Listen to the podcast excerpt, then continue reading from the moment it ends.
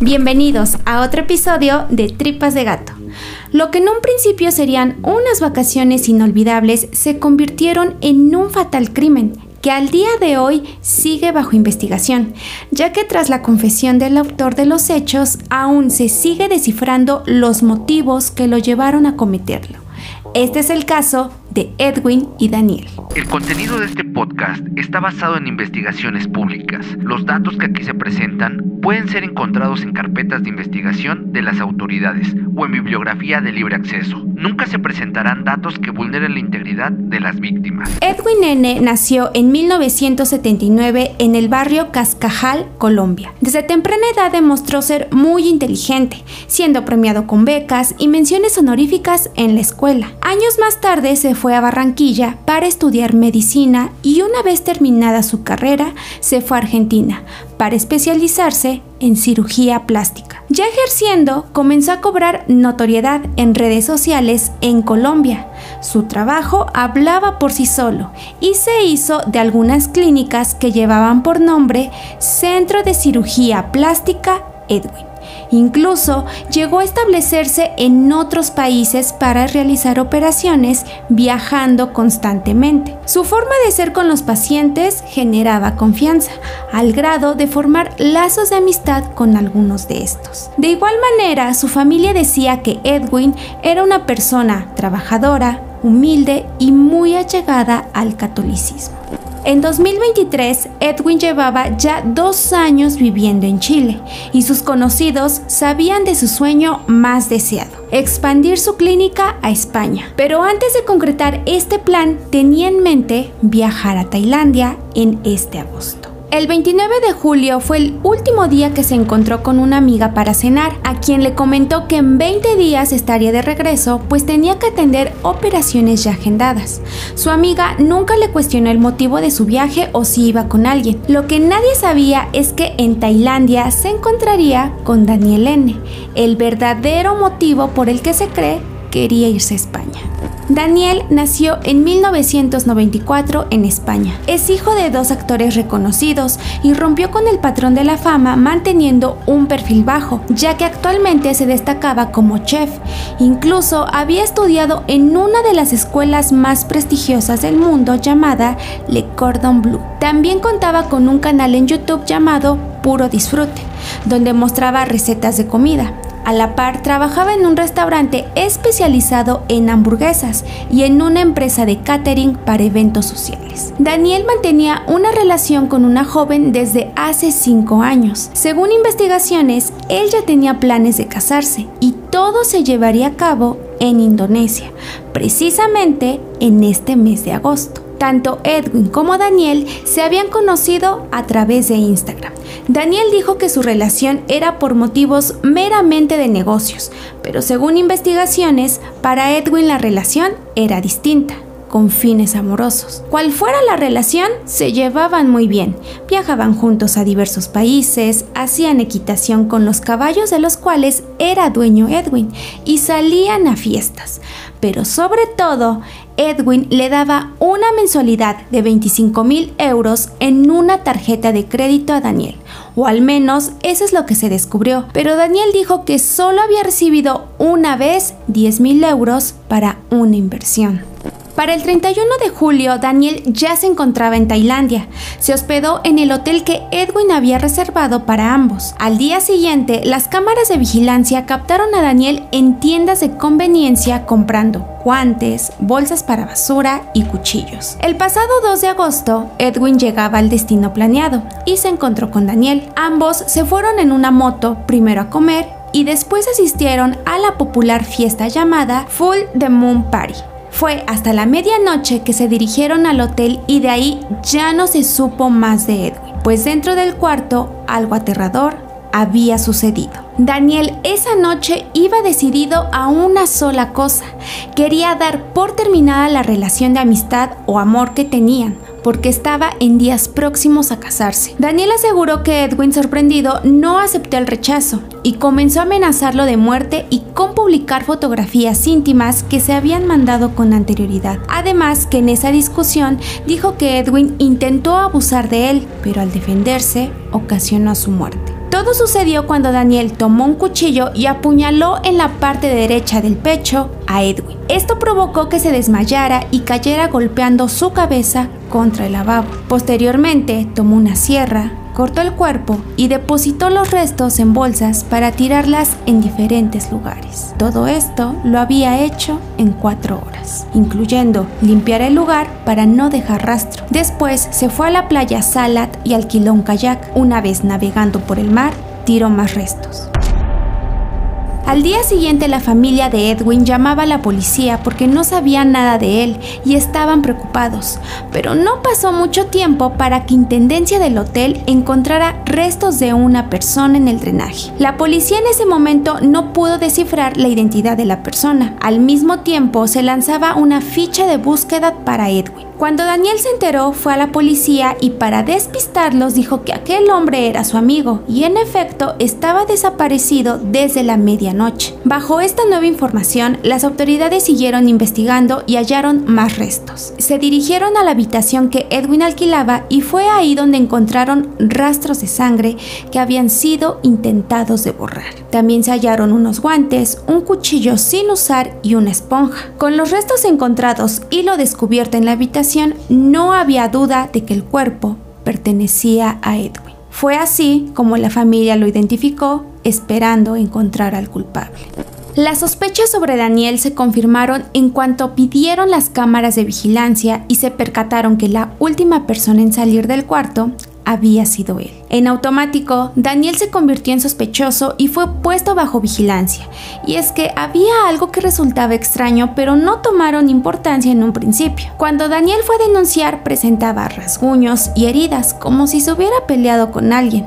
En el interrogatorio, él comentó que había ido por Edwin a un muelle alrededor de las 3 de la tarde del miércoles. Luego de pasar la tarde juntos a la medianoche, no supo más de él, pero el nerviosismo y contradicciones notorias, hasta que después de varias horas, Daniel terminó confesando todo, recalcando que había sido un accidente que se salió de sus manos y por miedo a que no le creyeran, mintió. Después de confesar, cooperó con la policía y así comenzaron con la reconstrucción de hechos. Recorrieron los lugares en donde estuvieron mientras contaba que se sentía presionado porque Edwin quería tener relaciones por la fuerza con él. Las autoridades fueron encontrando cosas que no encajaban en esta versión, ya que con anticipación había comprado cuchillos, guantes, bolsas y cosas para limpiar. Todo indicaba que Daniel se había preparado en palabras del capitán de policía, Big Jock, dijo que si la conversación no salía bien, pensó que iba a tener que matarle porque tenía una pareja que le esperaba para casarse. Las investigaciones de la policía apuntan a que ambos hombres sí mantenían una relación, lo cual podría explicar el móvil del crimen, pero eso sí, han enfatizado que esta información se ha utilizado solo para fines de investigación, ya que este dato no debería ser relevante para la opinión pública. Daniel fue puesto en prisión provisional hasta la resolución en el próximo juicio que se cree sea en el mes de septiembre. Y es que según autoridades, las pruebas que se han encontrado han resultado consistentes para considerar un asesinato premeditado, lo cual tiene como condena en Tailandia la pena de muerte. Ante la acusación de Daniel, ha llegado a declarar que él solo se sintió como un rehén de Edwin. En sus palabras, Soy culpable, pero yo era el rehén de Edwin.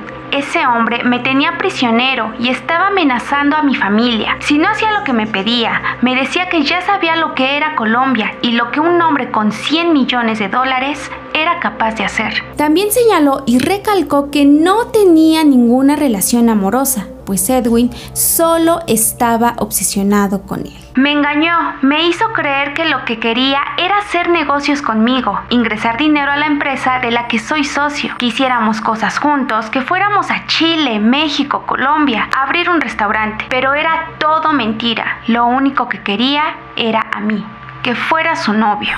Entre sus argumentos, aseguró que no se sintió presionado por la policía para declararse culpable, pero tampoco era algo cómodo siendo esta su única opción. Hubo gente que señaló tratos preferenciales hacia él porque el día de su detención lo llevaron a comer a un hotel junto a policías y estaba disfrutando de ciertos privilegios. Los abogados de Daniel han buscado la forma de extraditarlo a España para que cumpla su condena allá. Esto podría ser posible solo si no se le condena a pena de muerte pues de lo contrario, a fuerza deberá cumplir su condena en la prisión de Tailandia. Y también presentaron como pruebas los mensajes intimidatorios que había llegado a recibir de parte de Edwin. Pero la policía dijo que esas pruebas no podrían ser suficientes para considerarlo inocente. Por otra parte, la familia de Edwin se ha pronunciado reprobando los argumentos de Daniel, diciendo que todo es mentira, pues es fácil que él hable dando su versión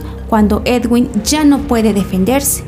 En sus palabras, Este señor puede decir todo de mi hermano, pero mi hermano no se puede defender. Quienes tenemos que defenderlo somos nosotros, y ustedes como medios deben hacerle justicia. Además, niegan que Edwin tuviera una relación con él, debido a que jamás había hablado sobre Daniel, ni siquiera había mencionado el nombre o que fuera un amigo, y sus amigos de igual manera han dicho que nunca supieron de su existencia. La familia de Edwin, ayudados de sus abogados, se manifestaron en un comunicado ya que creen que no se ha tomado en cuenta la seriedad del problema, pues Daniel, al venir de padres que son figuras públicas, creen que han hecho todo por limpiar su nombre, a pesar del delito que cometió, queriendo verlo como la víctima de todo esto. El comunicado dice así. Manifestamos nuestro total rechazo frente a las afirmaciones irresponsables y falaces que se han producido en torno a Edwin y su actuar en vida, quien hoy desafortunada y trágicamente es víctima mortal del ciudadano español Daniel N., quien ha aceptado expresamente su responsabilidad en este vil hecho. Este caso también se ha visto envuelto en críticas entre ambos países, ya que televisoras españolas señalan que la familia de Daniel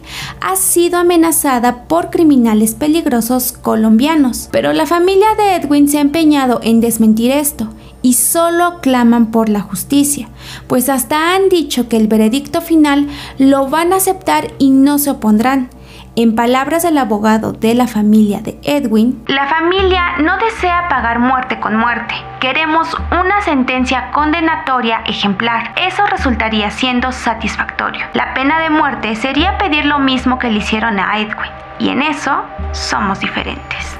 El 15 de agosto dieron por finalizadas las investigaciones que tenían un periodo de 84 días para reunir todo hasta el juicio, pero gracias a las pruebas y cooperación de Daniel, esto se aceleró, concluyendo que Daniel actuó solo y no hay más cómplices en este caso. También se descartó el consumo de sustancias y alcohol, tras realizarle exámenes toxicológicos que dieron negativo. Aunque Big Jock ha concluido solo las investigaciones, la necropsia del cuerpo aún no se ha realizado, pero una vez que se haga, el cuerpo podrá ser repatriado a su país de origen con su familia. Y la decisión final sobre la sentencia la tendrá el rey de Tailandia, Rama X. En este caso, la investigación se ha centrado en descifrar la verdad de los involucrados que desencadenó en un delito, porque sí, sea el motivo que sea, el delito es real.